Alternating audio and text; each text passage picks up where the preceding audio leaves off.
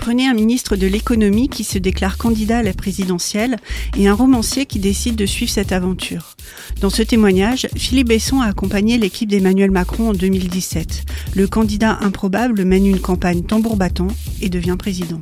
Philippe Besson est emporté à toute vitesse dans les véhicules officiels. Il découvre les coulisses du programme et des meetings. Il est en admiration devant Brigitte Macron. Il parle de sa garde rapprochée, conseiller politique et homme en noir.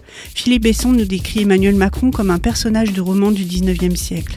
Le jeune ministre devient un personnage historique avec une posture imprégnée de son destin national. Le livre est sorti dans les mois qui ont suivi l'élection d'Emmanuel Macron en 2017. On y sent toute l'admiration de Philippe Besson pour son personnage principal. Un personnage de roman de Philippe Besson est un récit à retrouver en poche chez votre libraire préféré ou dans votre bibliothèque.